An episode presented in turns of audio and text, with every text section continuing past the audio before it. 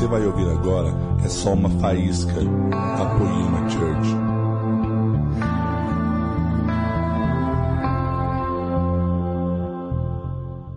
com fome de Deus aqui nessa noite. Glória a Deus, nós estamos muito felizes. O Senhor é, deu uma carga para mim, para minha esposa. Nós sempre falamos sobre coisas semelhantes, algumas coisas separadas que se completavam. E o Senhor liberou algo para a gente. Mas antes disso, a gente quer que vocês re- repitam algo com a gente. Presta Vamos lá, atenção, assim, ó. Repete com a gente assim, ó. Se Se vai, vem, fosse, viesse, vai, vem, ia. Mas como vai, vem, vai, não vem, vai, vem, não vai.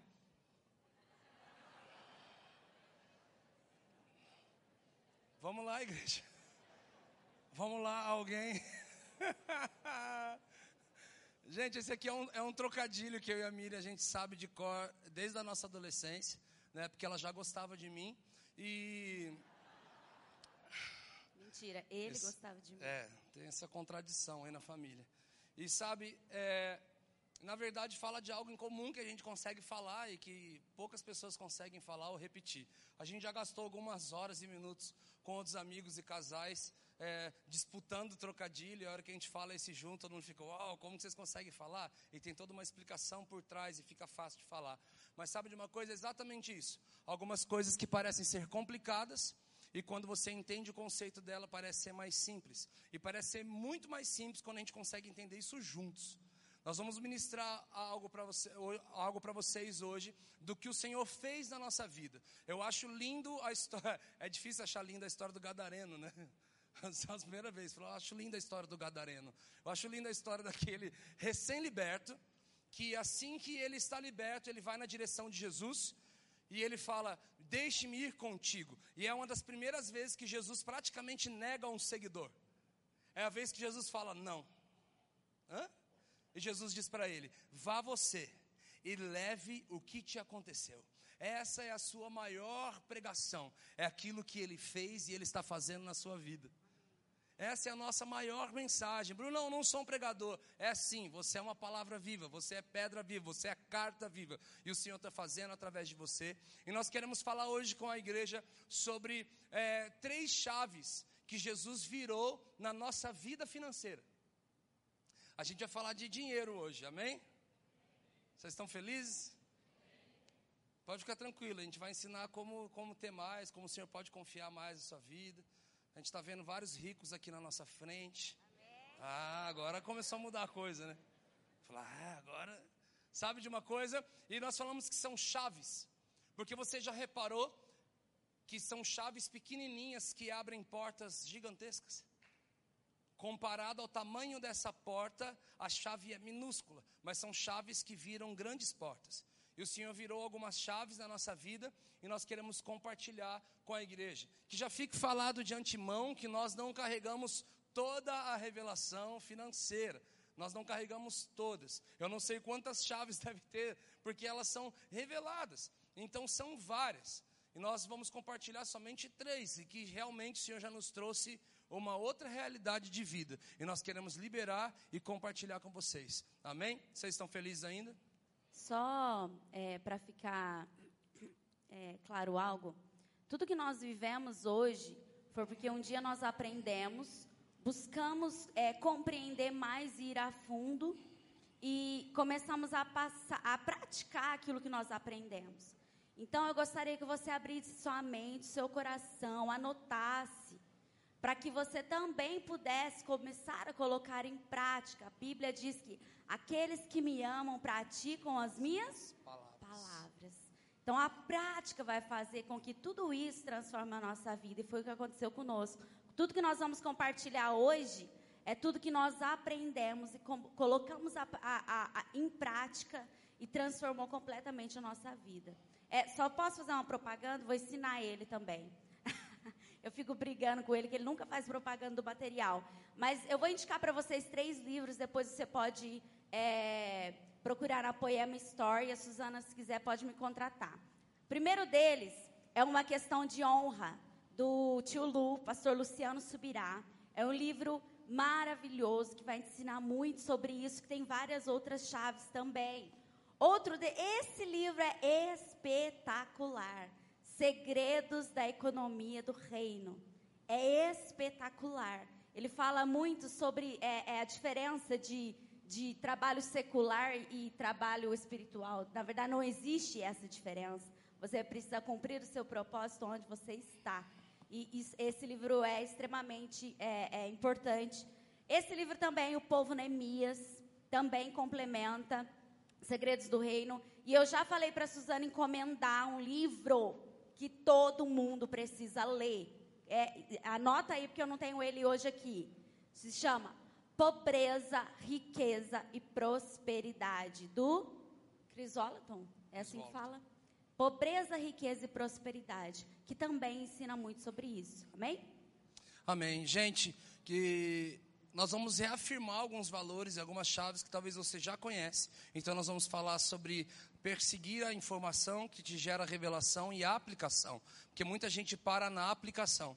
Não é à toa que a Bíblia fala buscar e buscar, pedir e pedir, bater e bater, porque em todas as palavras existe uma vírgula após uma delas. É nessa vírgula que muita gente existe. É nessa vírgula que existe a separação dos homens e dos meninos. Você busca, algo não acontece, é a vírgula.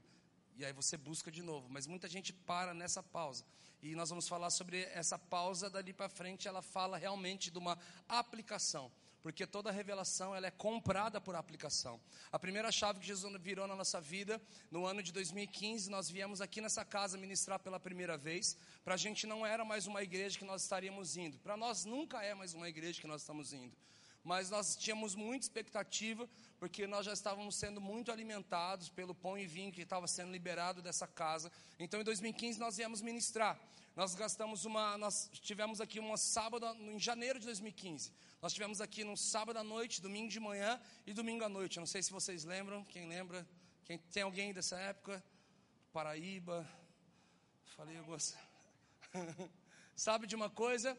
E eu lembro quando chegou o último culto, do domingo à noite, a hora que nós fomos nós terminamos de ministrar a adoração, então a igreja foi ofertar. E quando a igreja foi ofertar, eu lembro que a igreja ofertou, e após isso, uma boa parte da igreja começou a vir na direção da nossa equipe de adoração, no Morada. E eles começaram a colocar relógio no nosso braço, é, blusas de frio nos nossos ombros, boné nas nossas cabeças. Eles começaram a colocar dinheiro no nosso bolso. E eu fiquei assustado com isso. Eu lembro que eu fiquei meio paralisado, e eu virei para o pastor Leandro e falei assim: o que, que é isso? E ele falou assim: essa igreja não vive de salário, essa igreja vive pelo poder da nossa semente. Nós vivemos pelo poder da nossa semente. Ali, meus queridos, uma chave virou dentro de mim. E a primeira chave que Jesus virou nas nossas vidas é viver pelo poder da nossa semente. Não é à toa que a palavra diz: saiu o semeador a semear. O contexto está dizendo que a semente é a palavra e os corações são os tipos de terra, certo? Mas eu acho interessantíssimo o Senhor trazer uma análise de um semeador. Sabe, nós temos conversado com algumas pessoas e elas falam: Olha, eu, eu tenho semeado. Mas sabe de uma coisa? A Bíblia diz: saiu o semeador a semear. Ele não fala assim, saiu alguém a semear. Sair fala de se mover. Fala de você sair de uma zona de conforto. Fala de você se locomover. O versículo que mais me arrancava lágrimas dos olhos durante um tempo, principalmente no início do nosso casamento, era aquele verso que diz: Você terá para dar e de ninguém tomar emprestado. Eu li aquilo, meus amigos, e eu chorava. Sabe por quê? Adivinha? Eu precisava de muita coisa emprestada. E para ajudar, eu tinha um grande orgulho de não querer emprestado. E aí chegava uma situação que não tinha como, então eu precisava emprestar. E sabe, eu precisava de coisas de amigos. Gente, isso mata o nosso orgulho. A gente nunca vai conseguir conquistar nada sozinho. É, isso é bíblico. Ai, logo o machado que emprestado que caiu, eles não iriam progredir se eles não tivessem algo emprestado de alguém também. Mas sabe de uma coisa? E quando eu fui perseguir isso, eu descobri que a palavra falava que o forasteiro, aquele que vem de fora, ele vai ter para dar e de ninguém tomar emprestado, as pessoas vão se assustar. Ah, então eu tenho que mudar de cidade para prosperar. Eu tenho que mudar da minha casa, eu tenho que deixar minha família para trás. Não. Ali está falando de uma atitude de mudança. Não está falando simplesmente que você tem que juntar suas coisas e ir embora da sua casa, da sua família. Mas está falando ali de um, de um ambiente de mudança, de alguém que está se mudando, se mutando toda hora. Ele está passando por lugares, ele está se conectando a pessoas, se conectando a realidades. E sabe, e a realidade fala que aqueles que se mudam, eles têm para dar e de ninguém tomar emprestado. Que você seja um desses, amém? Não só isso, mas o nosso lar não é aqui. Concorda comigo? Todos nós somos forasteiros. Quando a gente compreende que esse aqui não é o nosso lugar, a gente consegue trazer a cultura de onde nós viemos para onde nós estamos. E de onde nós viemos, não existe tomar emprestado, só existe dar. Amém. Nossa origem é o céu. E por isso que nós precisamos viver pelo poder da nossa semente. Sair é sair de uma zona de conforto, é se mover. Mas a Bíblia diz: o semeador a semear. Semeador era quem ele era. Semear é o que ele fazia. Mas existe diferença de você fazer algo e você não ser aquilo que você faz. Não sei se está claro isso para vocês. Vou deixar bem claro. O Henrique Ladentim. Olha para ele ali, igreja. Ele vai na academia. Mas não dá para perceber. Ele joga bola. Mas você não chama ele de um atleta. E ele vai na academia e você não olha e fala, é um bodybuilding. Sabe por quê? Vocês perceberam que a gente tem uma aliança, né? De zoeira never ends total. Sabe de uma coisa? Aquilo que você faz de vez em quando não vai te tornar um profissional naquilo. Você ir numa academia uma vez, duas vezes por semana, não te torna alguém, um atleta. Você jogar bola uma vez por semana não te torna um jogador. Gente, é, quem aqui sabe não, não vamos denunciar não. Mas tem muita gente que sabe arranhar um violão. Ah, eu sei fazer umas quatro, cinco notas. Mas você fazer umas quatro, cinco notas num violão te classifica um músico? Não. Porque a prática diária e constante e estudo e perseguir isso te torna um músico. Então aquilo que você faz de vez em quando não te torna aquilo. Vocês estão entendendo? Então essa é a realidade. O semeador, ele tinha se tornado, ele era aquilo. Ele vivia para aquilo, ele respirava aquilo. Então por isso ele fazia algo acerca do que ele era e não simplesmente ele fazia. Então por isso que o semeador sai a semear. E essa é uma das grandes realidades da minha vida, porque eu tenho encontrado algumas pessoas têm falado, Brunão, eu tenho vivido, eu tenho tentado viver pelo poder da minha semente, mas sabe, é, e eu falo, mas como que funciona? Ah, de vez em quando eu semeio, assim, umas duas vezes no mês, na vida de alguém. E fala, hum, não queira colher frutos de alguém que é, sendo que você só faz algo de vez em quando. Isso é tão real. Um tempo atrás nós fomos ministrar, nós fomos ministrar em, em uma cidade. Nós fomos numa cidade bem no interior de São Paulo, não me lembro agora o nome dela, e nós não fomos simplesmente é, tocar em uma igreja, nós fomos realmente servir aquela cidade. Nós fomos fazer um evento em praça pública, no meio da rua. Era um evento é, classificado de um evento de prefeitura. E queridos, o, os envolvidos ali não são pessoas cristãs, são profissionais da área mas necessariamente o dono do som, dono do palco, da iluminação, da estrutura, os envolvidos, não. Tanto é que antes de nós tocou uma banda, uma, uma banda de sertanejo ali, e nós falamos, Jesus, nós precisamos erguer um altar de adoração para o Senhor aqui. Nós estamos aqui para isso, tem famílias aqui, nós queremos abençoá-las. Mas sabe, queridos, é, no, meio te, no meio caminho de tudo isso, houve um estresse da equipe técnica do evento com a nossa equipe por conta de coisas que são pedidas, é, é do dia a dia, isso acontece direto. Nós precisamos, o que vocês precisam? A gente precisa que tenha só isso e isso, o resto a gente leva. Aí chega lá, não tinha nem isso e isso, e nós precisávamos de algo para a bateria. Não tinha onde sentar, não tinha onde colocar os pratos, não estava faltando algumas coisas que nós pedimos, nós precisamos, e isso é até contratual para esses eventos. E aí, na hora que nós chegamos lá, não tinha. Então acabou rolando um estresse, e o homem começou a ficar bravo, e ele começou a ficar estressado. Então ele falou: Eu não vou fazer nada mesmo, eu não quero saber. Então, naquele estresse todo de falar: Se ele não fizer, não tem nada à noite. Então, uma pessoa da nossa equipe de adoração, Moisés, ele foi na direção desse técnico de som e ele falou para esse homem assim: Olha, eu sei que você não está aqui de graça, eu sei que você está ganhando por isso, Mas eu sei também que talvez você trabalha com isso quase todos os dias. E, e mesmo porque você está recebendo, as pessoas acham que você tem a obrigação de só dar, dar, dar, dar, dar.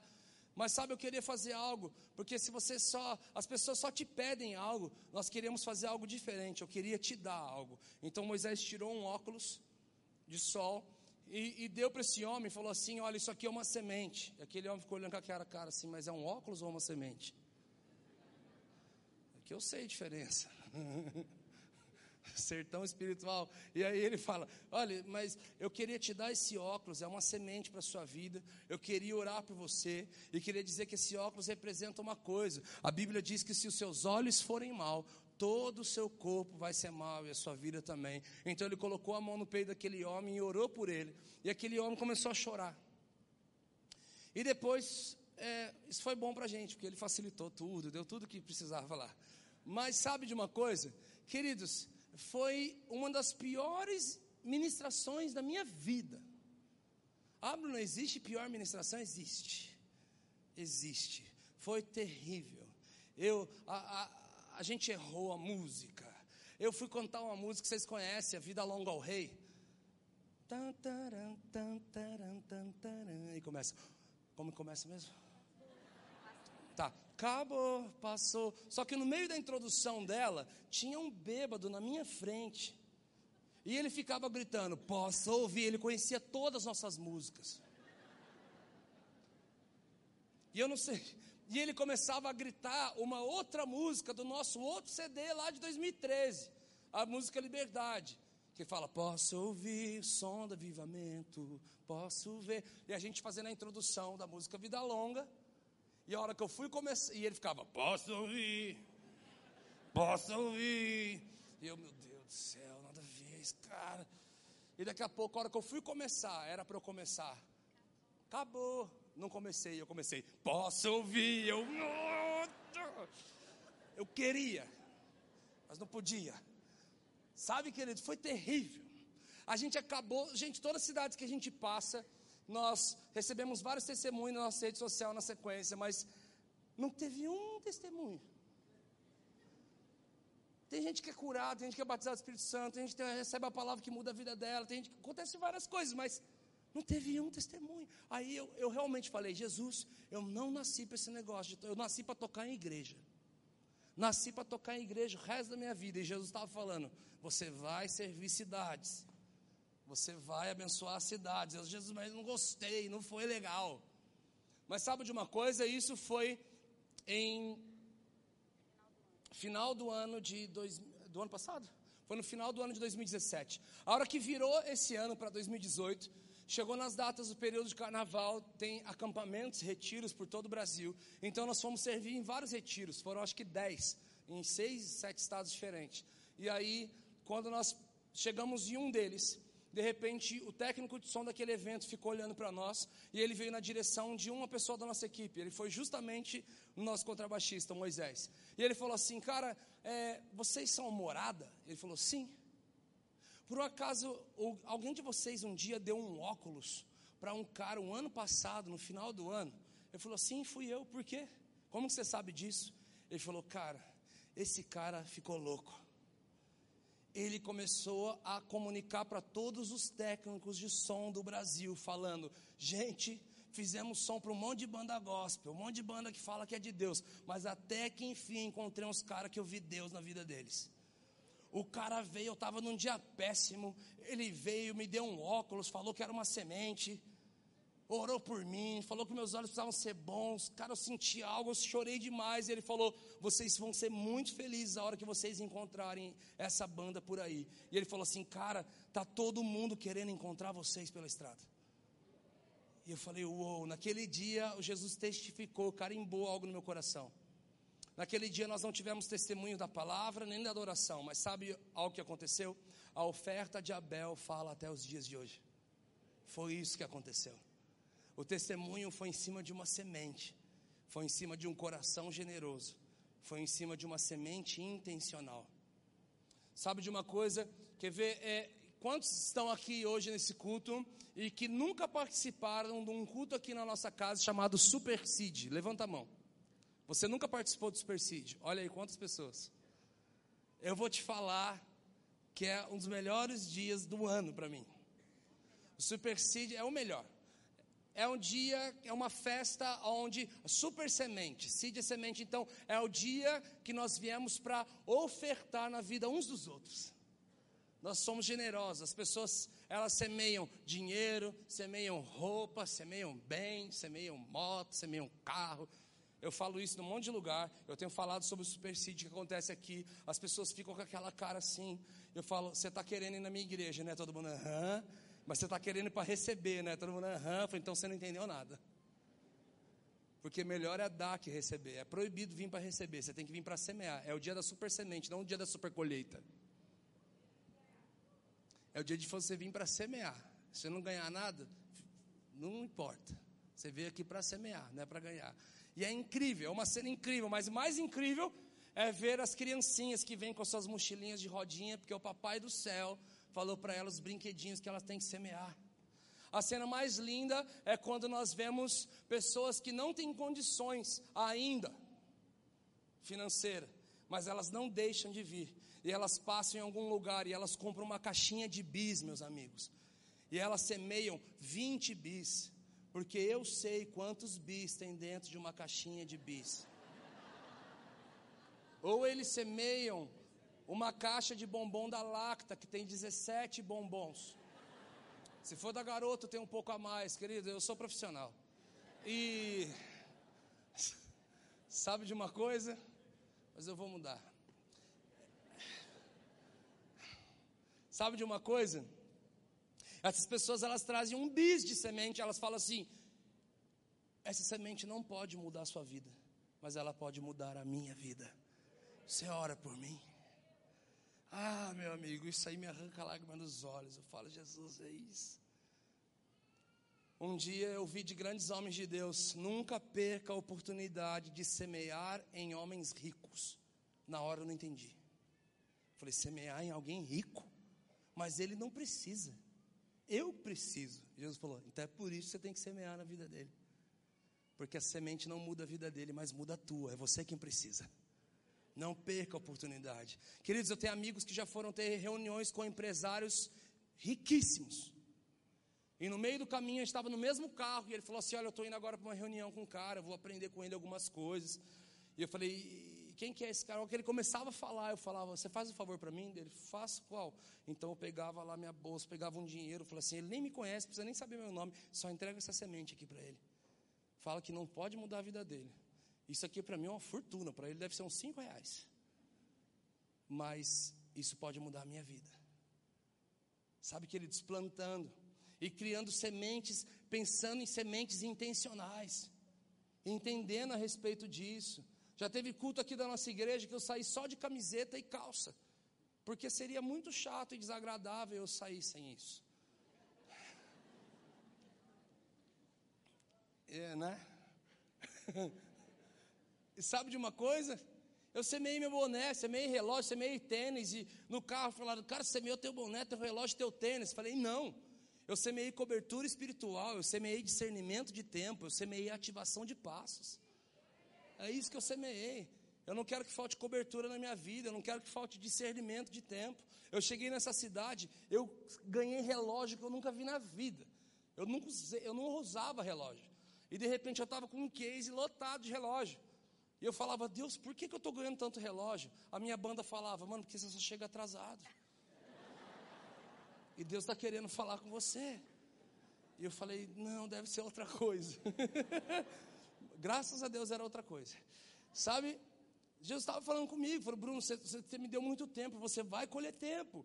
E você vai colher discernimento de tempo. A lei do descanso é diferente da lei da terra.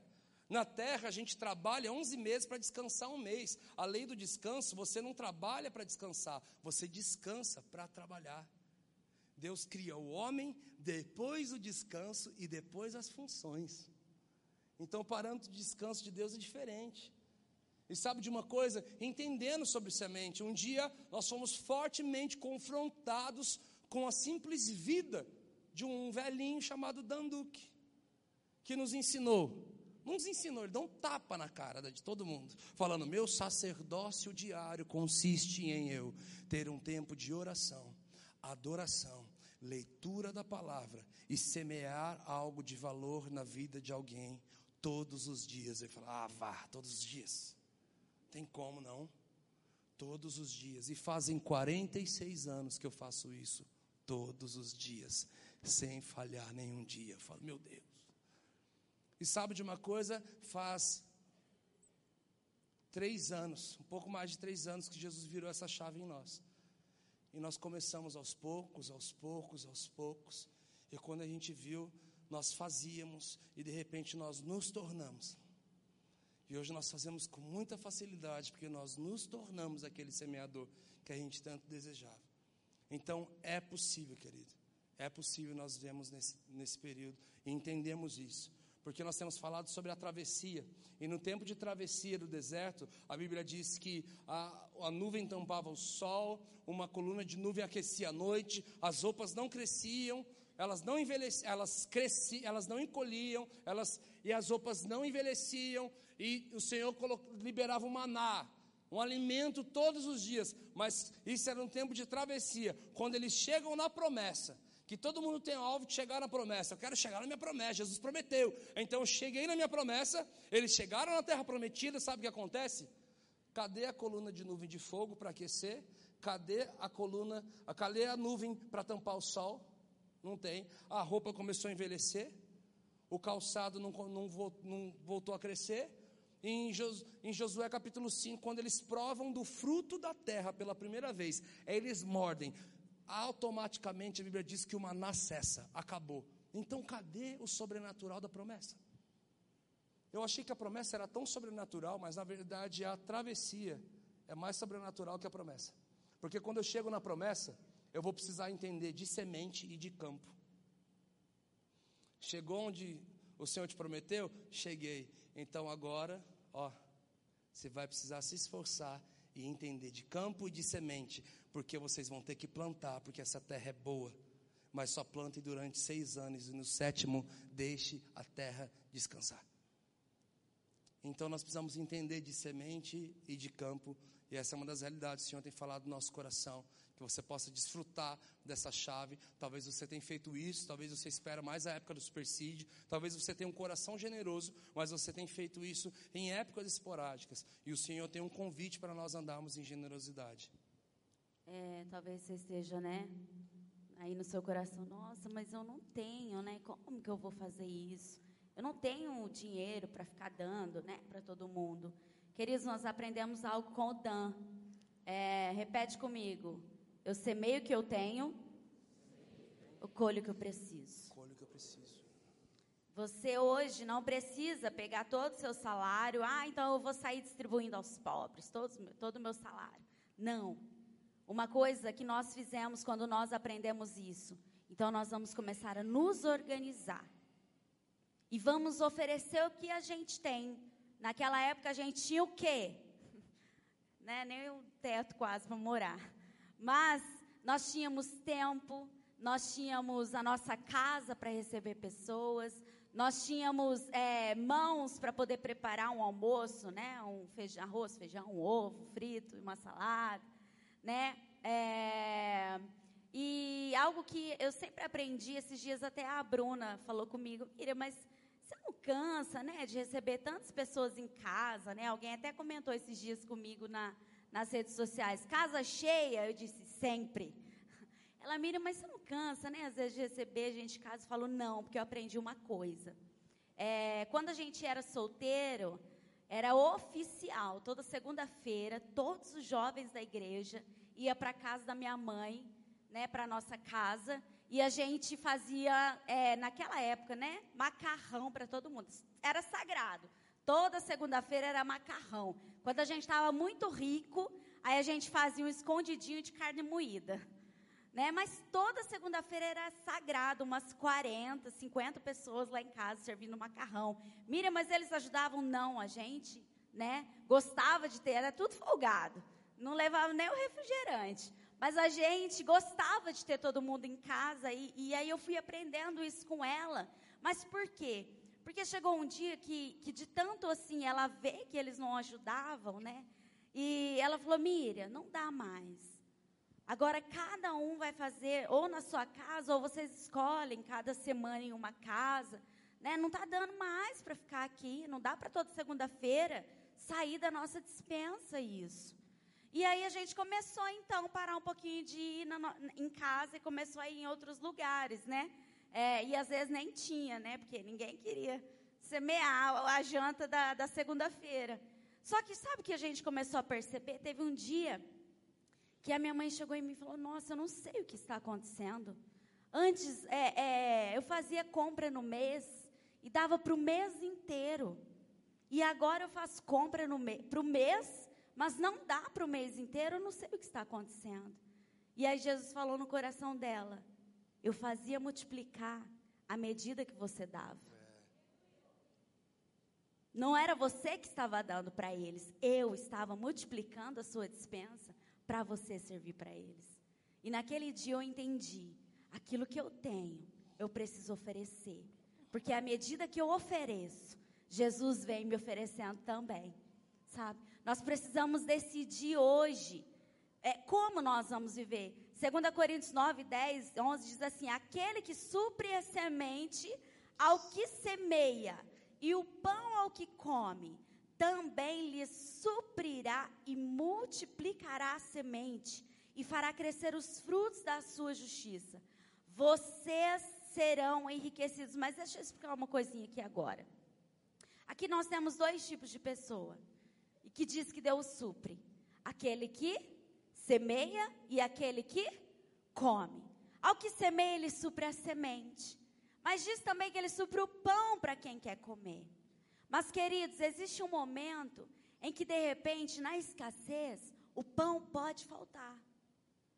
E nesse momento em que o pão pode faltar, a gente pode parar de comer, porque a gente não vai ter o que comer. Mas Deus diz que Ele supre a semente daquele que semeia. Se nós escolhermos não somente ser aquele que come o pão, mas se nós escolhermos ser aquele que semeia, no tempo da escassez, a nossa semente ainda continuará ali, nós teremos ainda o que plantar. Nós poderemos ali, né, o trigo vai crescer e a gente vai ter como comer o nosso pão.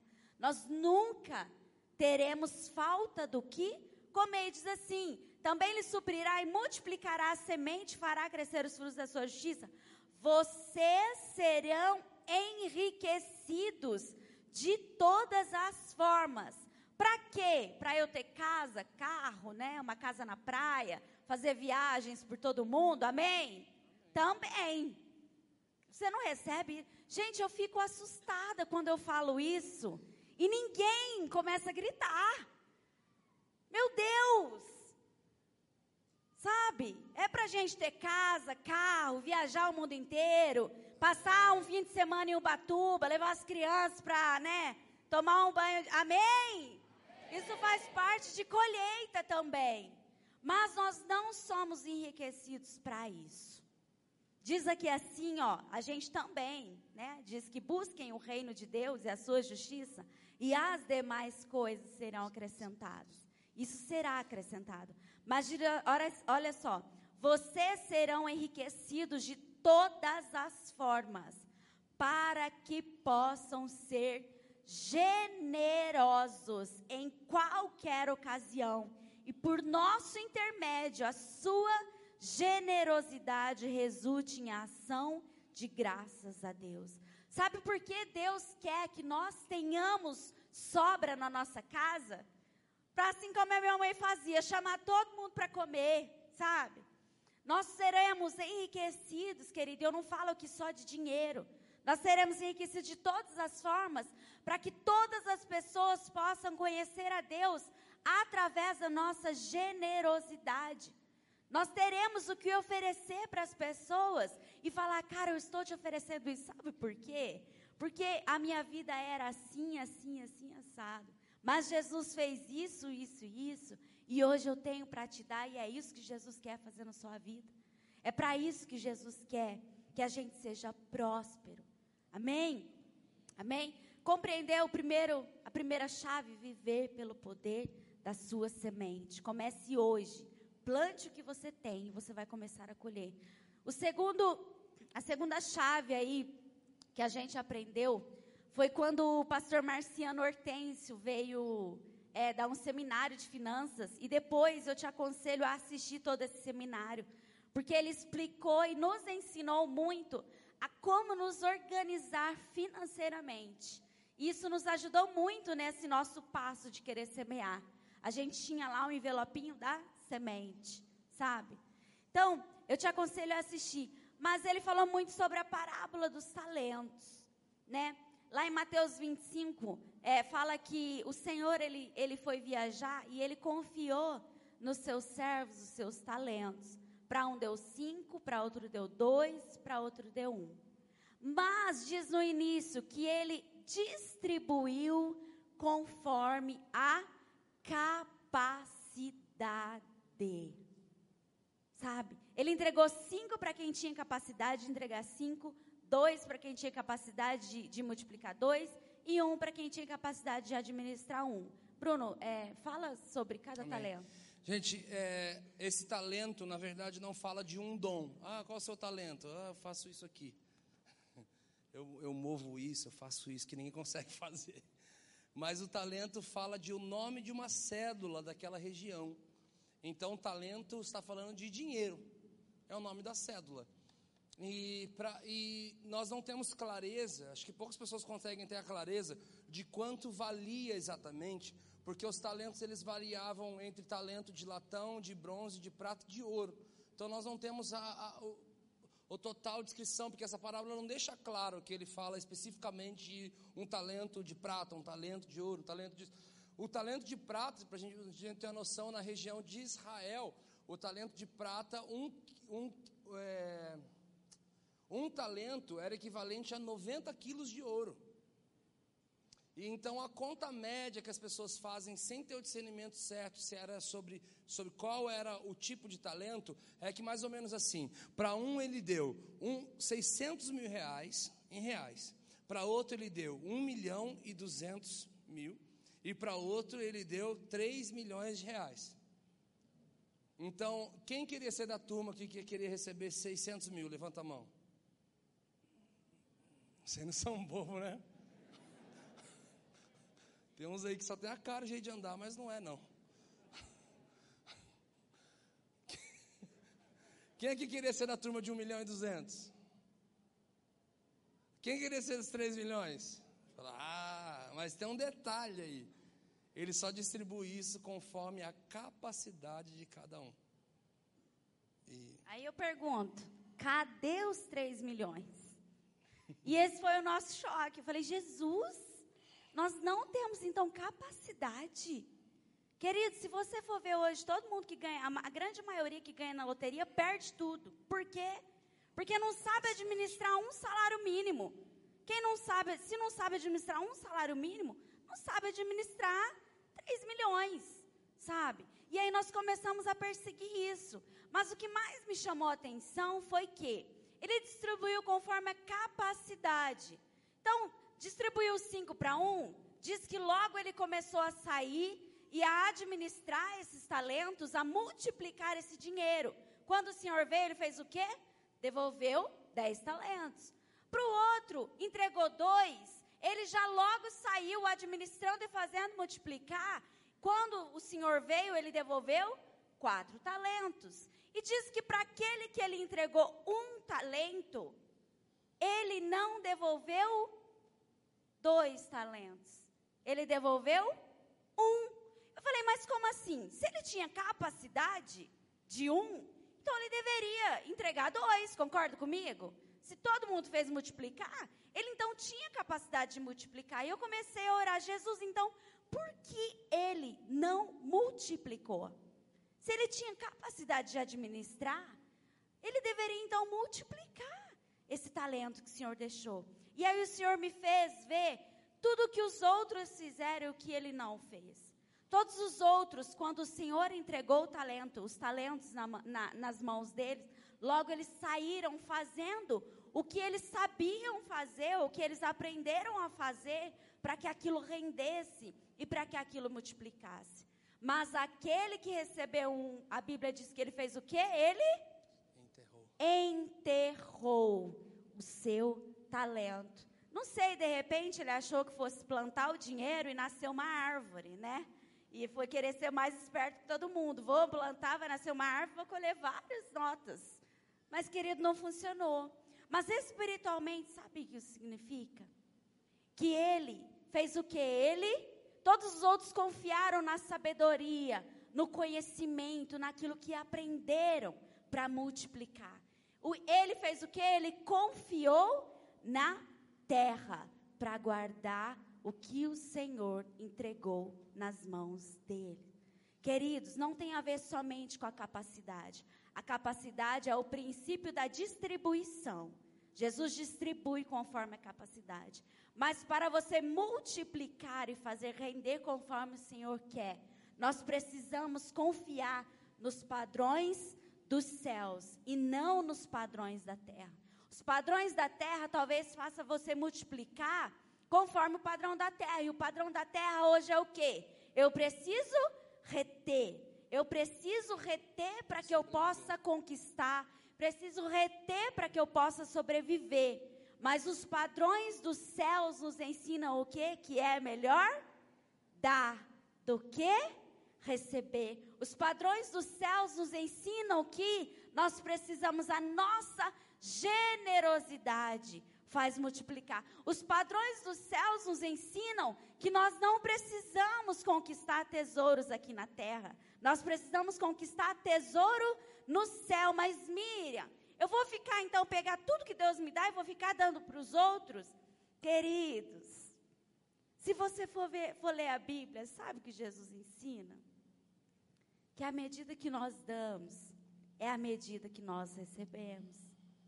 Ele nos ensina que nós não preocupamos, não precisamos nos preocupar com o dia de amanhã. Porque sabe uma coisa? Por isso que eu falei para vocês lerem: pobreza, riqueza e prosperidade. Uma coisa é ser pobre, que é o que geralmente, né, a gente como crente cristão aprendeu a vida inteira. Crente não pode ter dinheiro. Mas Jesus não era pobre, gente. Jesus não era pobre. Jesus, ele, ele era, ele, ele sabia de onde tirar e sabia sempre de onde multiplicar, sabe? Outra coisa é ser rico. Tem pessoas que são ricas, mas não, desfru, não desfrutam da sua riqueza. A Bíblia nos ensina que não é preciso guardar riquezas aqui. Outra coisa é ser próspero. A prosperidade fala com você ter para você e ainda ter para o seu próximo. Gente, isso é impossível, concorda comigo? Possível para quem não acredita no céu, porque para quem acredita no céu, querido, isso é totalmente possível pelos padrões dos céus. Nós não precisamos nos preocupar, porque à medida que nós dermos, todo mundo vai olhar e falar: ah, como que você consegue? sobreviver e ainda ajudar o outro, ganhando só o que você ganha. Queridos, isso é prosperidade. Não tem a ver com Jesus aumentar a sua renda. Ele vai fazer isso, amém? Mas tem a ver com você fazer sobrar hoje e você começar a entender o que Jesus quer fazer com o que ele tem te dado hoje. Amém? E uma das coisas que mais me chama atenção, mais chamou atenção na, nessa parábola dos talentos, é a questão de como ele confia na capacidade, mas o importante é que não é que um nasce sem e outro nasce com, um nasce pobre e o outro nasce rico. Da mesma forma que eu nasci com um dom para música, então eu tenho facilidade com tonalidade, escala e tudo mais que envolve um campo harmônico e universo musical. Mas daqui de cima eu vejo pessoas que eles batem palma desafinado. Tem pessoas que eu fico tentando discernir ela. Eu falo, Jesus, como ele consegue bater palma num ritmo, dançar em outro e cantar a música no tempo dela certo? Talvez tem pessoas que não têm o, o, o talento para isso. Mas a palavra diz aqui que esses, esses talentos não têm a ver com você nascer com ou sem. É que um nasce com menos capacidade e outro nasce com mais. Na verdade, você pode desenvolver a sua capacidade no meio do caminho. Mas aquilo que você se alimenta, busca, quer conhecer, vai determinar muita coisa na sua vida. Mas a coisa que mais me chamou a atenção é que quando o dono dos talentos, Deus, ele vem e ele fala: Cadê o meu dinheiro? Cadê o meu dinheiro? Espera aí. Não é 10% teu e 90% meu? Aquele que recebeu três talentos, ele multiplicou para seis e ele devolveu só metade? Ah, você me emprestou, você me deu, confiou três, eu estou te devolvendo os três que você me confiou. E aí eu vou ficar com três porque eu fiz por onde? Não, ele não, ele não dá nem a metade, ele não dá nem 10%, ele dá tudo. Sabe por quê? Porque a pergunta é: cadê o meu dinheiro? Então, peraí, aí a coisa mudou. Peraí, não era meu? Uh -uh. Não, mas é, eu trabalhei, eu, eu, eu, eu multipliquei, eu, eu, eu falei, quem deu a vida para você? Quem colocou o ar que você respira? Quem controla a sua vida? Porque dele, por ele e para ele são algumas coisas, não são todas. Então, querido, o dinheiro que tem vindo na nossa mão não nos pertence, pertence ao Senhor, não é 10% dele, é tudo dele, e ele só tem confiado em nós segundo a capacidade que Ele tem nos dado, porque Ele é o Deus do ouro e o Deus da prata, Ele é o dono de todas as riquezas da terra. O homem no pecado perdeu a autoridade da riqueza da terra. Na cruz, Jesus reconectou ao homem e deu a chave da autoridade do governo para o homem de volta. Fala, governe sobre a terra.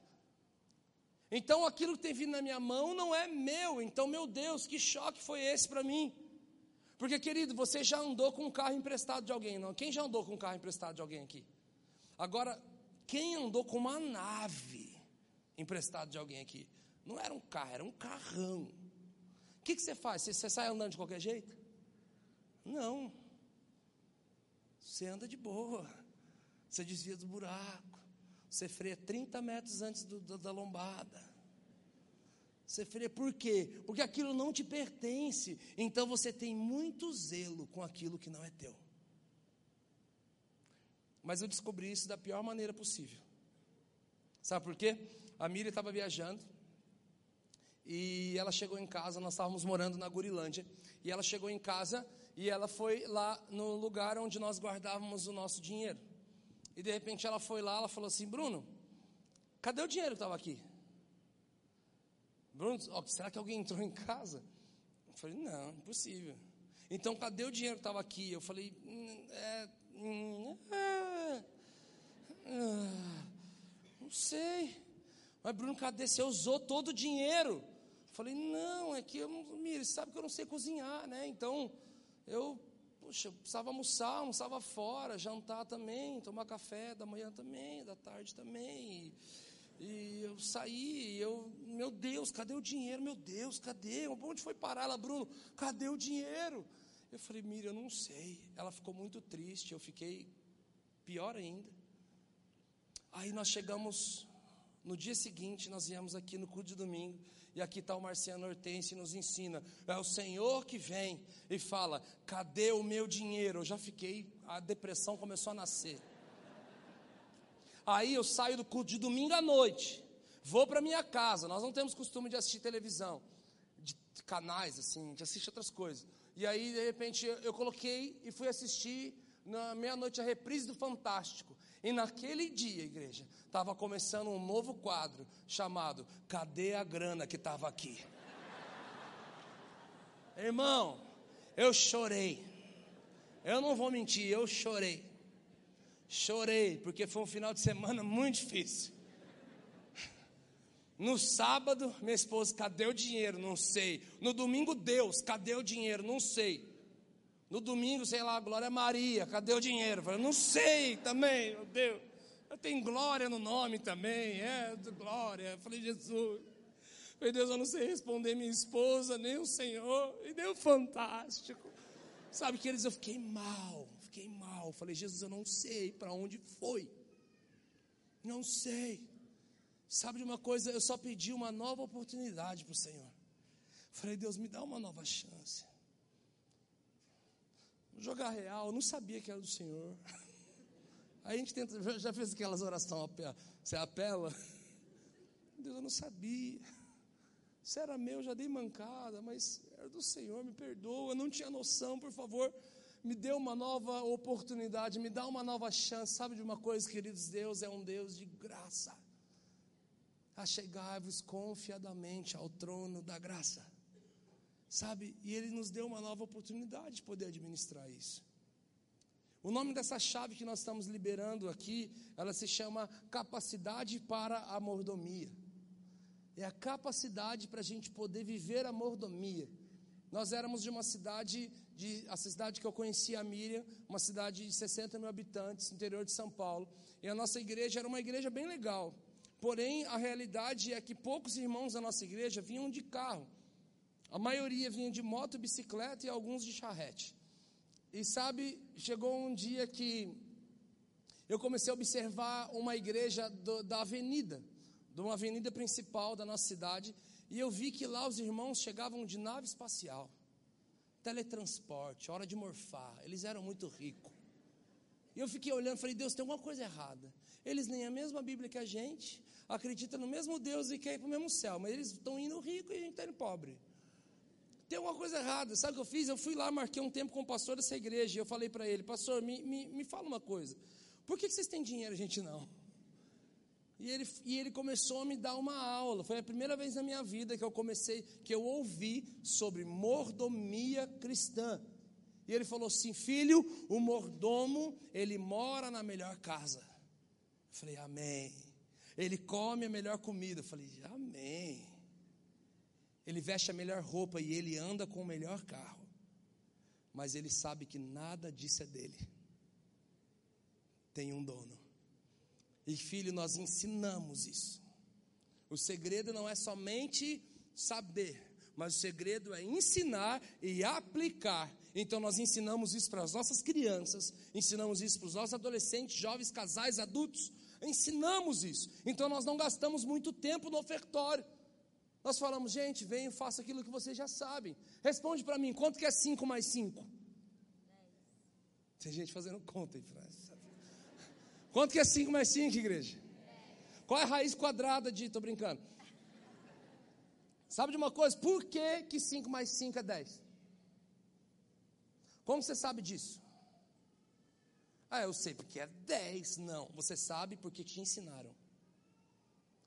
Você sabe porque um dia alguém na sua casa ou alguma professora numa lousa, quando você era criança, te ensinou a fazer uma conta ensinou que 5 mais 5 era 10. Ela te ensinou a pensar esses números. Então, por isso, você não tem dificuldade de fazer essa conta, né? Nem de vezes, nem de mais, você sabe toda a tabuada de cor. Vamos parar no mais aqui, né? Mas aquilo que você aprende, você coloca em prática. E sabe de uma coisa, a mordomia cristã é essa: o Senhor confiar as suas riquezas àqueles que sabem que é do Senhor. Ele vai honrar eles com isso, porque eles vão desenvolver mais capacidade para que o Senhor possa derramar mais sobre a vida deles. Tanto é que aquele que enterra, ele enterra o seu talento, ele confia na terra. Na sequência, Deus fala: cadê meu dinheiro? Todos que multiplicaram, fala, multipliquei, toma, toma, toma, chega nele e fala, ah, eu sabia que o Senhor era um Deus severo, eu sabia que o Senhor junta onde não se está espalhado, o Senhor planta onde não colhe, mas é, o Senhor colhe onde não plantou, mas e, e eu fiquei com medo, então eu enterrei. Ele fala, servo mal. Se você sabia que eu sou desse jeito, por que, que você não confiou o meu dinheiro nos banqueiros? Para que pelo menos rendesse juros. Sabe o que ele está falando? Não tem que confiar no banco. Não, os banqueiros aqui, eles representam aqueles que entendem do assunto e sabem administrar. Isso fala de mentoria, isso fala de você buscar aumentar sua capacidade sobre entrada, saída, fluxo, começar a entrar, entender mais a respeito disso. Sabe, eu tenho seguido alguns canais, lido algumas pessoas que falam da área financeira, falam de empreendimentos. E todos eles falam a mesma coisa, eles nem são cristãos. E eles falam: não existe sorte, existe capacidade e preparo. E ele fala assim: se você for convidado para ser um CEO de uma empresa de startup de tecnologia, de inovação tecnológica. Primeiro, você entende do assunto, você entende o sistema operacional de um app, você entende cultura pop, entende tendência de mercado? Não. Então perdeu a oportunidade. Você não está preparado para isso. Eu vi a história de um rapaz que tinha um sonho. O sonho dele era ser dono de uma grande marca.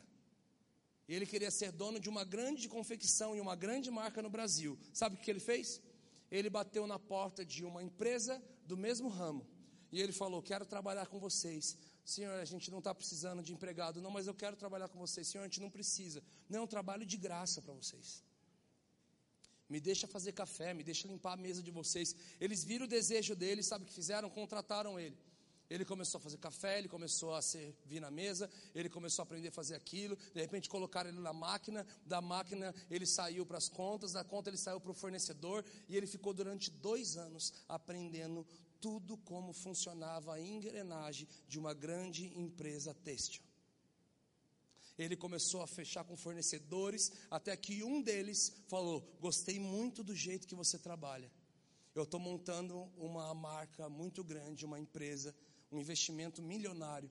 Eu quero convidar você não para trabalhar comigo, mas eu quero te convidar para ser meu sócio.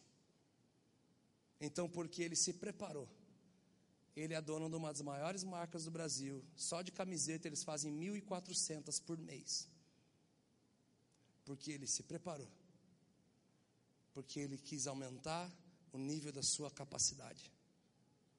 Quem está me entendendo? Eu amo esse verso quando diz aqui em Colossenses 2:3, nele estão escondidos todos os tesouros da sabedoria e do conhecimento. Eu fico indignado de saber que quem criou um Uber não foi um cristão. Quem criou um Facebook não foi um cristão.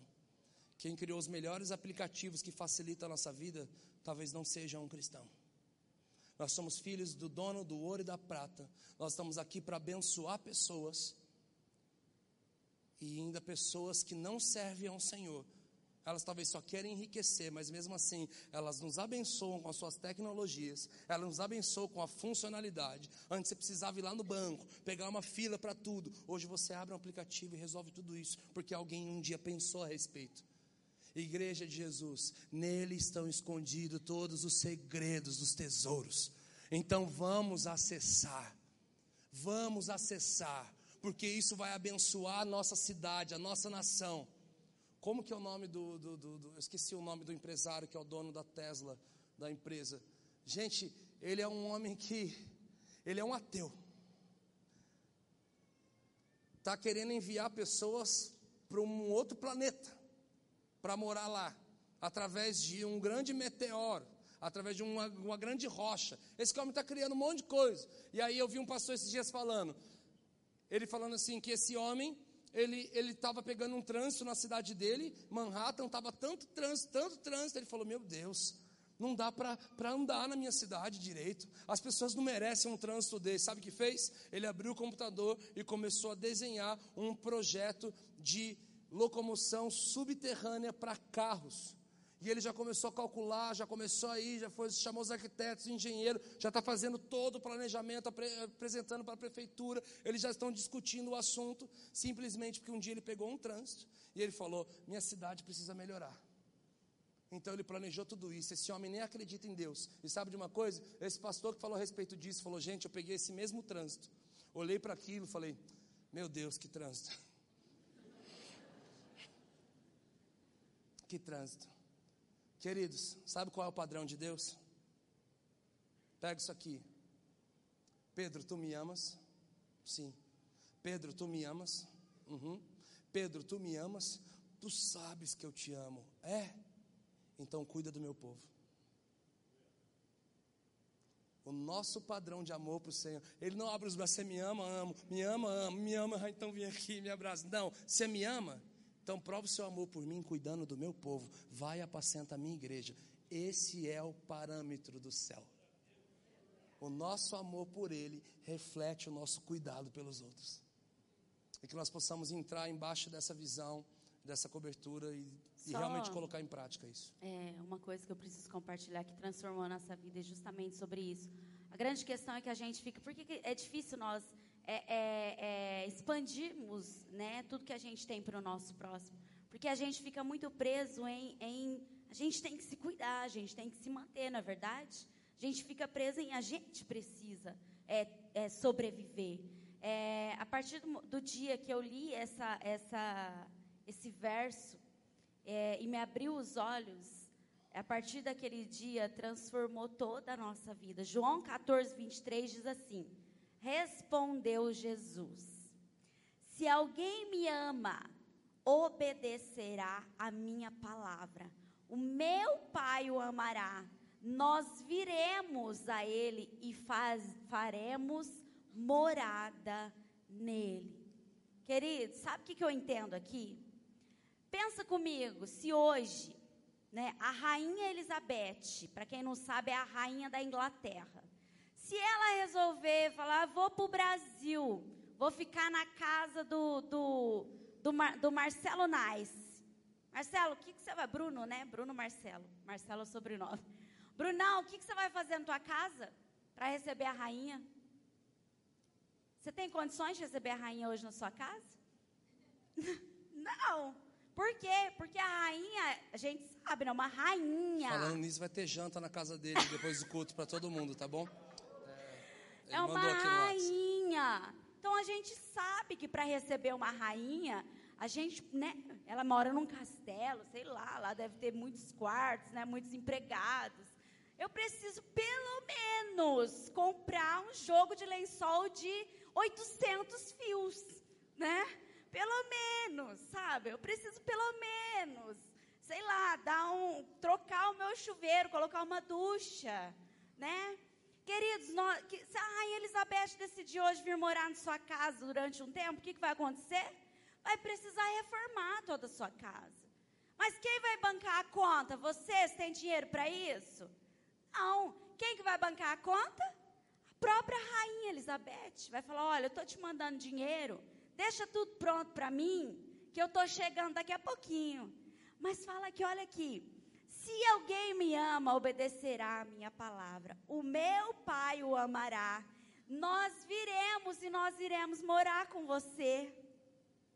Queridos, Deus é o dono de todo ouro e de toda prata. Ele é o Rei dos reis o Senhor dos senhores. Se a rainha Elizabeth pode transformar toda a sua vida, sua casa, imagina se Deus falar assim: Eu quero morar aí com você. No dia que eu li isso, eu falei: Jesus, essa casa aqui não é mais minha. Essa casa aqui é sua, então dá um jeito. Todos os dias a gente já acordava e falava: Jesus, eu não moro nessa casa porque eu quero. Nós não moramos aqui porque a gente quer. Nós não moramos aqui porque nós temos a condição financeira para isso. Nós moramos aqui por causa de um propósito. E nós queremos que o Senhor more aqui. Sabe o que acontece no final do mês? Ele paga todas as contas, querido. Não se preocupe com o que você vai comer ou vestir. Confie em Deus e faça como Ele deseja. Amém? Amém. Eu queria fazer um, um adendo. Eu nunca usei essa palavra, queria usar faz tempo. É, só uma. Não é uma chave, mas é um princípio, um segredo no meio disso tudo. Abre um parênteses aí. É, um dia nos falaram algo que tem total sentido. Se você não consegue ouvir o Senhor, ouça a sua esposa. Porque quando Deus fez a mulher, Ele colocou um aplicativo dentro dela chamado Eu Te Disse. É verdade ou não é? Nossa, só viu voz de homem, você viu? É, é. Hum. Deus fez a mulher, colocou um aplicativo dela chamado Eu Te Disse. E assim como as misericórdias do Senhor, esse aplicativo se renova a cada manhã. E toda vez que dá um BO na sua vida, um problema, você vai compartilhar, nossa, amor, é. E você tenta resolver tudo antes, né? Você fala, não teve jeito, deu um problema em tal área, aí atualizando. E de repente vem a frase: Eu te disse. Disse. Sabe, é tão interessante que quando Deus cria Eva, ele fala para Adão: eu vou, eu vou lhe fazer uma mulher que te auxilie. Pega esse segredo aqui, ó. Eu, Adão, não é bom que o homem seja só, não é bom mesmo não. Então eu vou fazer uma mulher para você. E ela vai lhe ser idônea. Ela vai te auxiliar, ela vai te ser uma ajudadora. Sabe o que acontece? Assim que ele tira Eva da costela de Adão, Adão olha, fica loucão, ele olha e fala: "Oh, essa sim é osso dos meus ossos". Calma, gente, estava engolindo aqui. Eu estava honrando demais, eu tinha que trazer a coisa para o lugar, né? tinha que nivelar. É, essa sim é, é osso dos meus ossos. E ele diz assim: E eu a chamarei de mulher. É, peraí, foi só isso que o senhor falou? Não. Eu vou te fazer uma mulher que te auxilie. Todo mundo acha que o erro começa quando ele fala, ah, a mulher que tu me deste. Não, já começou na resposta de como ele estabelece o casamento dele eu vou chamar ela de mulher, mas espera aí, o senhor falou que ela ia ser tua mulher e ela ia te ajudar. Mas não. Mical, talvez você não lembre da Mical, Mical era esposa de Davi. Davi vem no meio da avenida, desfilando, dançando, alegre, se despindo diante da arca. Mical olha pela janela, o povo junto com seu marido dançando, porque conquistaram e trouxeram a arca de volta. A Bíblia diz que ela o despreza em seu coração. Então a Bíblia diz que o Senhor deixa ela infértil por conta disso. Mas sabe de uma coisa? Todo mundo critica muito a Mical, mas qualquer mulher faria a mesma coisa. Sabe por quê? Porque é impossível uma mulher ficar feliz com uma vitória que ela não participou. Se nós não participarmos as nossas esposas, assim como em 1 Pedro diz, que o casal deve fazer tudo em comum acordo. Deve estar tudo preto no branco, tudo às claras. Elas não vão conseguir se alegrar com algo que elas não participaram. Então, que fica aí um segredo. Ah, não, mas é, eu, a minha esposa ainda não é a esposa bíblica. ela não é auxiliadora e ela não é a, a, a mulher sábia que edifica o lar, então eu preciso governar muito para chegar nesse estado aí, então tá bom. O que, que eu faço? Estou perdido? Não. Então busque mentores. Ouça pessoas que falem nessa área de capacidade da sua vida. Procure saber de pessoas, como é que elas administram, como é que você cuida disso e disso, daquilo. Hoje mesmo eu já parei uma pessoa na, na, na, saída da igreja, um homem da nossa igreja, tem muita condição. Eu falei, já já eu vou sentar com você. Eu quero saber como é que você administra.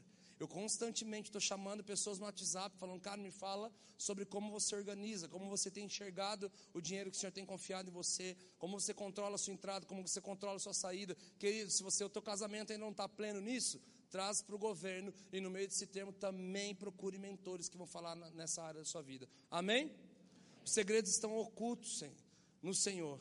E eu creio que daqui vai sair uma conversa que eu tenho constantemente com o Felipe, nosso batera. Gente, há 10 anos atrás era totalmente diferente de hoje as coisas. Não vou nem para muito longe, há 10 anos atrás. Já não tinha toda a tecnologia que nós temos hoje, a facilidade. Hoje você olha para um celular, ele já reconhece teu rosto, já abre. Você vai pagar um conto, você olha, ele já reconhece. Sabe? A gente fica pensando daqui 10 anos já vai ter mudado também. E aí, quem vão ser as pessoas que vão fazer isso? Que vai ter as novas ideias, que vão pensar que seja a igreja de Jesus. Que seja a igreja. O segredo para a mudança da terra não está na política. O segredo da mudança da terra está no Senhor e Ele opera através da sua igreja. Amém? Queridos, nós vamos chegar na terceira chave agora que o Senhor mudou na nossa vida. A primeira, viver pelo poder da semente. A segunda é a capacidade para a mordomia cristã. E a terceira chave que o Senhor mudou na nossa vida financeira. Para eu construir essa chave, eu preciso falar para vocês algo. Há, há um tempo atrás, nós estávamos na nossa casa e nós estávamos com o Lei e com a Érica lá. Nós estávamos jantando e então eu fiz uma pergunta para eles. Eu falei assim: para onde nós estamos indo? Para onde vocês estão indo, para onde a Poema está indo, para onde a nossa família espiritual está indo, eu preciso saber dessas respostas. Então eles começaram a falar algumas coisas, ele deixou bem claro, ele falou assim: Eu não vou te falar tudo, vou te falar algumas coisas, até mesmo que eu não sei tudo, mas eu sei de uma coisa, Bruno, num curto espaço de tempo, Jesus vai tirar a Érica um pouco da sombra do meu ministério. E ela vai começar a receber convites, somente ela para ministrar. Porque ela tem ido ministrar nos lugares que eu vou ministrar, por causa dos meus os convites para mim. Então Jesus vai testificar na vida dela que o que, ele, o que ela carrega vem dele. E logo na sequência o Senhor vai nos dar voz. O Senhor vai dar voz para nós com vida de pastores e igrejas na América Latina, na Europa e nos Estados Unidos. E eu falei, amém. Ele começou a falar algumas coisas da igreja também. Eu falei, uau. Então, alguns dias se passaram, isso era quarta-feira, quando nós chegamos no domingo. Era um domingo de manhã. E aqui estava um, um jovem de 21 anos de idade, de Córdoba, Argentina, chamado Jonathan Lara. E o Jonathan, ele começa o culto já falando assim: Olá, meu nome é Jonathan, tenho 21 anos de idade e preguei em 91 países. Todo mundo, oh. Não falo isso para me gabar. Mas falo isso para que você entenda que quando você está na frente de um médico, ele não vai calcular a sua vida financeira. E quando você está na frente de um contador, ele não vai te receitar o remédio. Eu sou um jovem apóstolo das nações e eu vim destravar as nações nessa casa. Então ele virou nessa direção, apontou o dedo para o Leandro e para a Érica e falou: Pastor Leandro e Pastora Érica, Érica, num curto espaço de tempo, o Senhor vai tirar da sombra do seu marido e você vai começar a receber convites, ele vai testificar algo no seu coração. A igreja vibrava. Se alguém estava nesse dia, vocês sabem. Ele olhou para o Leandro e falou: Leandro, Jesus vai te dar voz na Europa, na América Latina e nos Estados Unidos. Você vai ministrar a vida de líderes e pastores nesses lugares. Eu estava no banco de trás e eu chorava igual uma criança. Chorava, eu falava: Jesus. Todo mundo está achando que é uma profecia, eu, eu sei que é uma confirmação. Eu falei, Jesus, o que, que foi isso? E eu comecei a, a, sentir que aquilo estava escorrendo sobre mim, porque isso é bíblico, o óleo escorre de cima para baixo. É até a lei da gravidade, é a lei da herança, é a lei da honra. Sempre é de cima para baixo. Sabe o que aconteceu? A hora que acabou o culto, eu entrei no carro com a Miriam, virei para ela e falei assim: cadê os seus esboços? Ela, quê? Cadê os seus esboços? Cadê suas pregações escritas? Ela, está tudo dentro de mim. E eu falei, ah, é verdade, está mesmo. Eu falei, mas organiza isso num papel. Organiza isso num bloco de notas. Ela, por quê? Deu, porque num curto espaço de tempo, Jesus vai te tirar da sombra do meu ministério, e você vai receber convites para você ministrar, para ele testificar, não sei o que. Ela, ela ficou assim, Bruno, isso é para Érica. E eu falei, e outra coisa, o Senhor vai nos dar voz na Europa, na América Latina e nos Estados Unidos. Ela falou, Bruno, isso é para ler. Eu falei, não, Miriam, a unção que eu amo, admiro e honro é a unção que eu recebo, é a unção que eu atraio. Sabe o que aconteceu? Da porta da igreja. É tão, é tão demais quando Jesus te garante, né? ainda mais para tua esposa. É demais. Você fala. Porque a maior parte do tempo só elas estão certas, por causa do, do aplicativo. Mas quando o jogo vira é muito bom. Sabor de mel, sabe? E eu cheguei e. Da porta da igreja até a porta da minha casa, que durava uns oito minutos, ela recebeu três ligações e três convites de três igrejas e três cidades diferentes para que ela fosse ministrar. Naquela mesma semana, nós começamos a receber convites da América, da Europa e da América Latina. O ano passado já fomos ministrar na América Latina, já fomos ministrar na Europa e daqui dois dias, essa semana, na quarta-feira, estamos indo pela primeira vez servir cinco cidades nos Estados Unidos porque a unção que eu respeito, eu admiro e honro, é a unção que eu atraio. Então, eu entendo que a honra financeira, ela também vem de trás para frente. Nos evangelhos eu dizimo e com todo respeito com a classe desse trabalho, tá? Não estou menosprezando essa função, mas Deus não é garçom para viver com 10%. Não tem a ver com o que ele vive, ele já é o dono do ouro da prata mas ele precisa da nossa fidelidade para se mover em nosso favor. Não é 10% dele e 90% nosso, é tudo dele. Mas por que, que eu opero assim? Porque eu acredito, é, porque eu, eu, eu, me baseio muito em Malaquias 3,10, que fala: em que me, vocês estão me roubando? Em quê? Vocês estão me roubando nos dízimos e nas ofertas. Então, muitas vezes eu só dizimo e oferta, eu oferto só para não me encaixar, não me enquadrar na lista dos ladrões. Só que existe uma das primeiras menções disso. Uma das primeiras menções sobre esse tipo de honra. Tem muita gente que fala, ah, isso é da época da lei. Não, é lei a partir de Moisés. Antes de Moisés, tem um homem chamado Abraão. Então não é lei, é princípio. E a Bíblia diz que Abraão, ele encontra um homem chamado Melquisedeque. E Melquisedeque libera pão e vinho sobre a vida de Abraão. Então Abraão, sabe o que ele faz? Ele honra a vida desse homem. Uma das primeiras menções de uma honra financeira não era somente aonde, mas era em quem.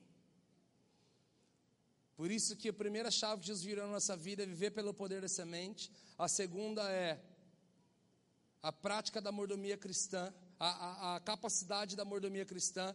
E a terceira chave que Jesus virou na nossa vida é uma que nós chamamos de um fator Melquisedeque: honra.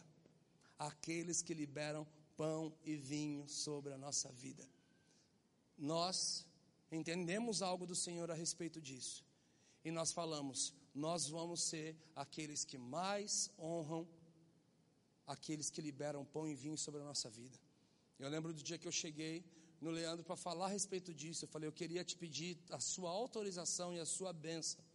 A sua bênção, porque a partir de hoje, eu e a minha família, nós queremos honrar a, a sua família com a nossa vida, com a nossa finança, com os nossos bens, com o nosso serviço, com o nosso coração. E ele falou assim: tá bom, por que, que você quer fazer isso? Então eu mostrei tudo na Bíblia que o Senhor estava me falando. Ele falou assim: tá bom, você entendeu. Eu falei, amém. Eu falei, eu já faço isso com o Mark e com o Dan. Glória a Deus que você entendeu. Eu falei, amém.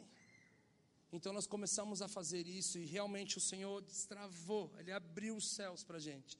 Ele começou a confiar mais e mais. Parece que foi a última chave que terminou de virar.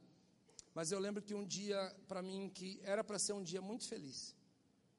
E eu lembro que eu vi, eu estava conversando numa rede social e eu falei, Lê, eu estou caminhando para ser, eu estou caminhando para ser uma das pessoas que mais honram e abençoam a sua vida e a vida da sua família.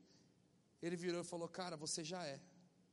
Eu comecei a chorar, mas eu não chorei de orgulho. Eu chorei de tristeza. Falei, Jesus, não é possível que só eu entendi isso. Não é possível que só eu entendi isso. Eu sou prova viva. Eu sou prova viva de como o Senhor honra a vida daqueles que liberam pão e vinho e daqueles que honram essas pessoas. Eu não estou falando somente dos líderes e os, os líderes dessa casa, mas estou falando das pessoas que liberam pão e vinho para a sua vida numa mesa, que liberam pão e vinho para você numa plataforma, que tem liberado pão e vinho para sua vida. Honre. Sabe, porque as pessoas que nós semeamos na vida dela, muitas vezes nós estamos é, realmente sendo um socorro. Mas quando nós, nós semeamos na vida daqueles que liberam pão e vinho, nós estamos os honrando e estamos atraindo aquela unção para a nossa vida. Esse dia nós estávamos no Mato Grosso e tem um grande profeta da nossa nação, muito conhecido, e ele reuniu a banda numa sala e ele estragou tudo. A gente ficou lá chorando, babando e ele tudo. E de repente eu só olhei para a banda e falei, gente, nós precisamos selar isso. E eu lembro que eu fui e adiantei algo para todo mundo. Aí todo mundo foi, pegou e foi na direção desse profeta, falando: Nós precisamos selar essa palavra, precisamos selar essa palavra, precisamos selar essa palavra. E ele ficou olhando e falou: Uau, vocês entendem disso. Sabe de uma coisa? Esses dias um homem, um profeta, ele chegou num, num algum lugar e tinha um, um ex-jogador de futebol da seleção brasileira. Então o Senhor mostrou algo a respeito daquela pessoa. E ela também trabalha na área política hoje. Então ele chegou e falou assim: Olha, filho, Jesus me mostra isso. E começou a liberar palavras proféticas para a vida dele. E virou as costas e foi embora. Mas aquele ex-jogador chamou aquele profeta e falou: é, Vem aqui, peixe. Vocês já entenderam quem é. é e falou assim: e, e arrancou um relógio e falou: Eu preciso selar essa palavra. Eu falei: Jesus, não é possível que ele entendeu isso. E muitas vezes a igreja não entendeu. Porque se a igreja entendesse o selar a palavra, os profetas não precisariam estar se vendendo como muitos estão. E muitos já estiveram fazendo isso. Sabe de uma coisa, querido? Honrar a vida daquele que libera pão e vinho sobre a nossa vida. É, só para testificar, um dia o Brisa foi na nossa casa. E eu comecei a ter um tempo com ele e ele não falou nada. Ele só falou, mano, vim ter um tempo com você. E sabe o que eu falei para ele? Falei tudo isso aqui que eu estou falando. Falei tudo. Brisa, olha, Jesus mudou minha vida, cara. Eu entendi isso, apliquei, entendi isso, apliquei, entendi isso, apliquei. E Jesus abriu algo na minha vida e de repente ele ficou com aquela cara assustada, aquela cara de brisa. E eu falei que foi. Ele falou assim, Brunão, ontem um, um homem na nossa igreja, um empresário, ele chegou em mim e falou assim, filho, tem algo que o Dan entendeu e aplicou e vive, o Mark entendeu, aplicou e vive, o Leandro entendeu, aplicou e vive. Algumas pessoas na igreja entenderam, aplicaram e estão vivendo. Mas tem alguém que eu tenho certeza que entendeu isso também. Ele se chama Brunão do Morada. Você tem acesso a ele, vai lá na casa dele e pergunta para ele o que, que ele está entendendo. Nele estão escondidos todos os tesouros de sabedoria e conhecimento. Que nós possamos realmente entender isso. Nós ficamos os dois de cara assim, falei, meu Deus, que incrível, cara. Vamos entender, vamos praticar, vamos colocar isso para fora. Sabe de uma coisa? Há uns três anos atrás nós fomos em Curitiba. Então, no meio daquele culto, apontaram um dedo para um pastor, assim de leve. Falaram, Brunão, tá vendo aquele pastor? Falei, tô. Ele tem muito dinheiro. É empresa, o Senhor honra, honra muito a vida dele. Ele é um grande semeador. Inclusive, ele semeia um carro por ano na vida de alguém. Eu só fiquei olhando para aquele cara o culto inteiro. E eu ficava dentro de mim falando assim: Jesus, faz ele olhar para mim. Jesus, faz ele olhar para mim. Jesus, o senhor sabe que eu preciso de um carro grande. O senhor sabe, meu carro é muito pequeno. Eu não quero isso para ir para o shopping, para ficar pagando de, de gatão. Eu quero isso porque eu preciso, Jesus. Eu preciso fazer a tua obra. Eu preciso para colocar os instrumentos atrás. Eu preciso para sair servir as cidades que o Senhor está nos direcionando. Sabe, queridos, eu fiquei olhando para aquele cara com, com olhos miseráveis. Sabe por quê? Porque Apocalipse 1,6 diz que através do sacrifício de Jesus, Ele nos deu a autoridade e poder para sermos reis e sacerdotes. Mas durante muito tempo da minha vida, eu não sei porquê, eu fiz uma escolha e o meu coração entendeu que era reis ou sacerdotes. Porque desde a minha adolescência eu acessei o sacerdócio do Senhor eu desenvolvi minha intimidade com o Senhor, eu servi os santos, eu servi ao mundo. Mas sabe de uma coisa? Eu saía do secreto com visões do céu, eu saía do secreto com canções do céu, mas eu saía de lá olhando para os reis, para ver quem ia financiar a gravação daquela música e quem ia financiar aquela visão do céu. Sabe por quê?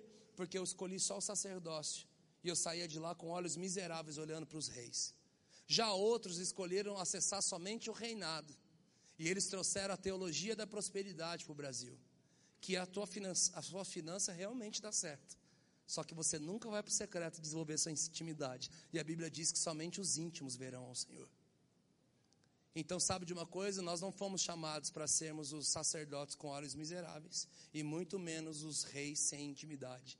O sacrifício de Jesus nos deu poder para sermos reis e sacerdotes. E os reis, eles não têm simplesmente para eles, eles têm para abençoar pessoas.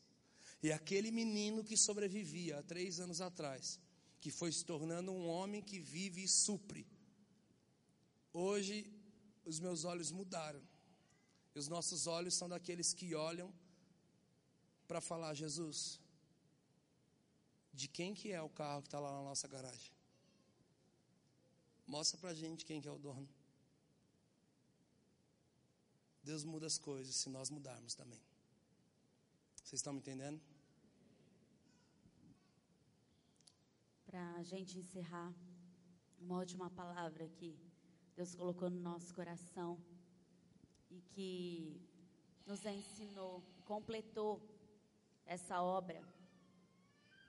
É, eu estava me perguntando, Jesus, é, o que, que, tem a ver essa nossa palavra com é, o tema né, da nossa série desse mês? Para que estou na terra?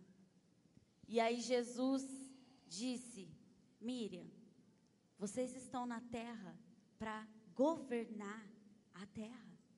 São vocês que irão fazer isso. E Jesus deu essa palavra para nós. Isaías 60, do verso 1 ao 5, tem como título A Glória de Sião. Diz assim: Levante-se e refuja, porque chegou a sua luz, e a glória do Senhor raia sobre você. Olhe, a escuridão cobre a terra.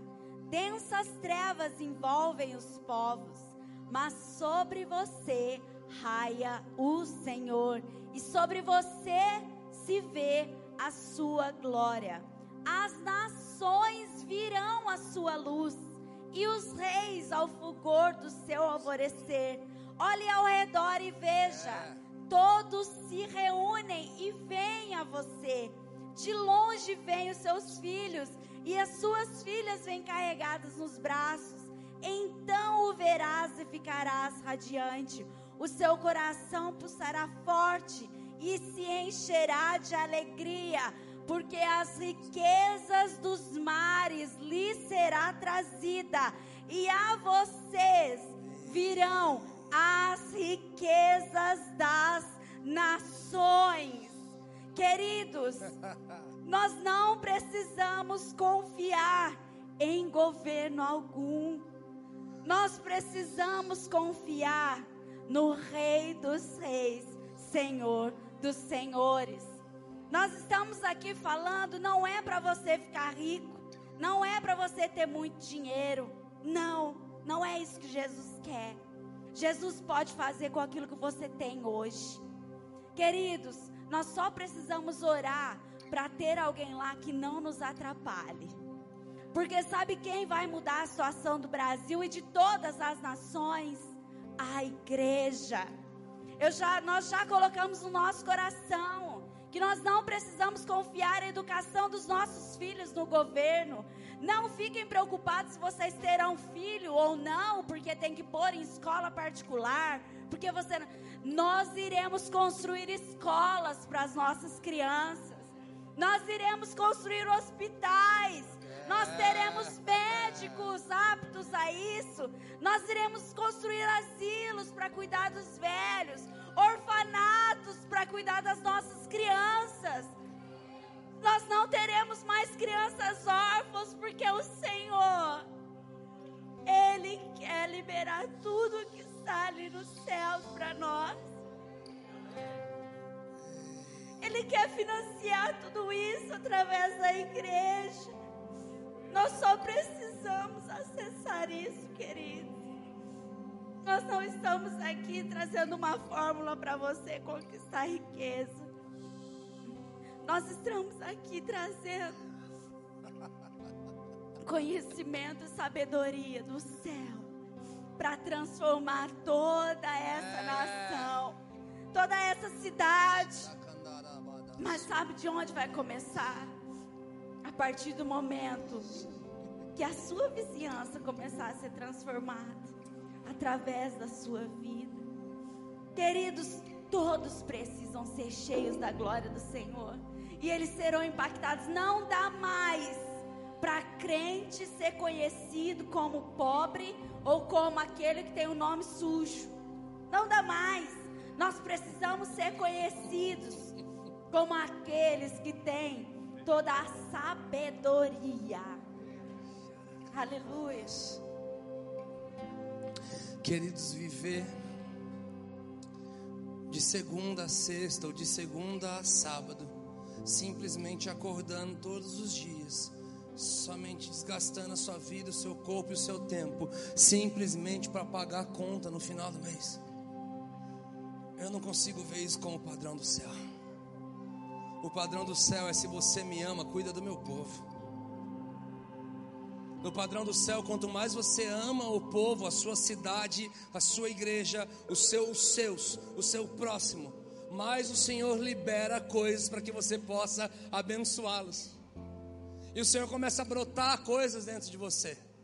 O Senhor começou a me colocar tantos projetos dentro de mim, que eu tenho tanta coisa anotado no bloco de notas, que eu só fico decidindo qual é o tempo de quando eu vou aplicar tal coisa, porque eu sei que vai trazer muito recurso financeiro.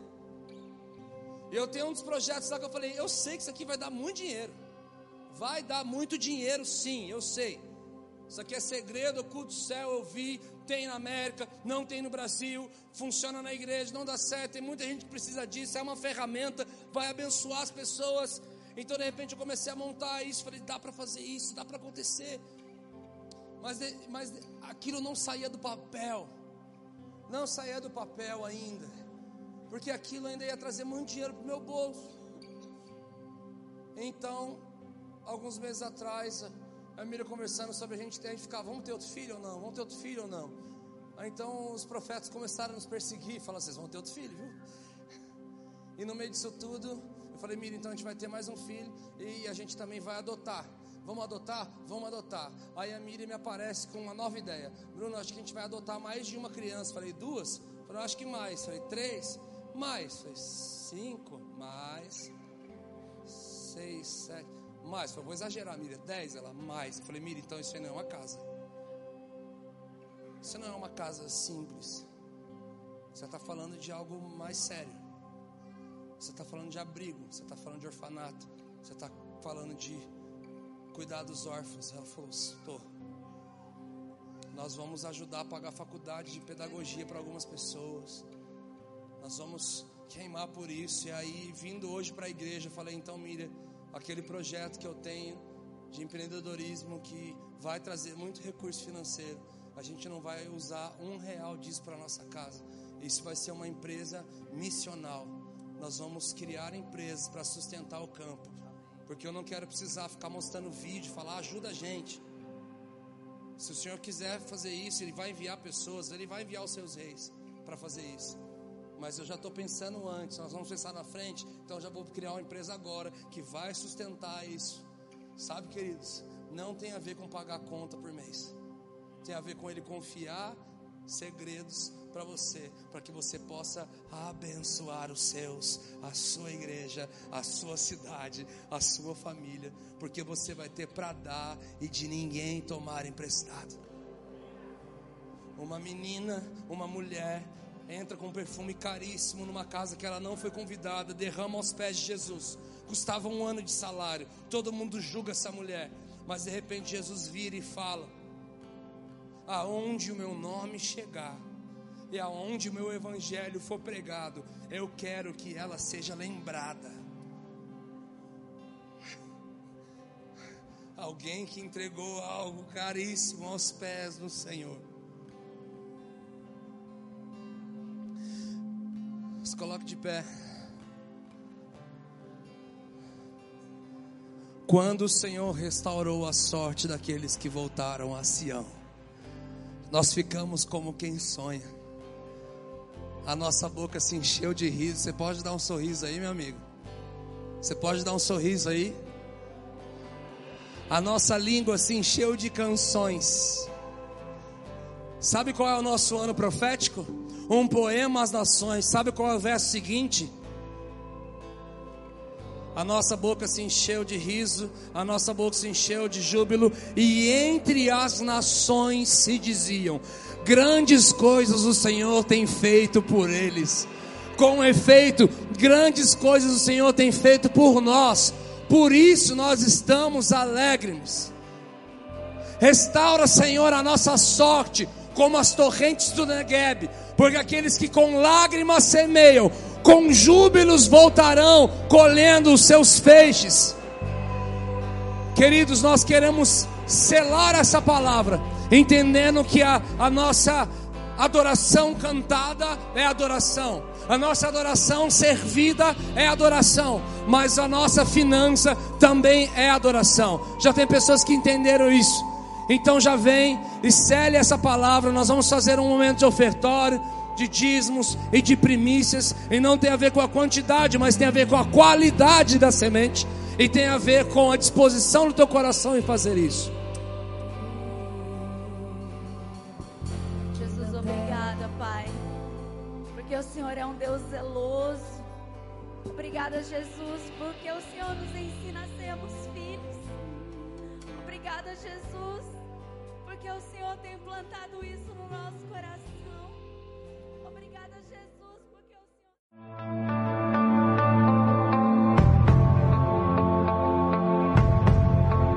Você acabou de ouvir uma mensagem da Poema Church. Para mais informações, acesse o nosso site poema.com.br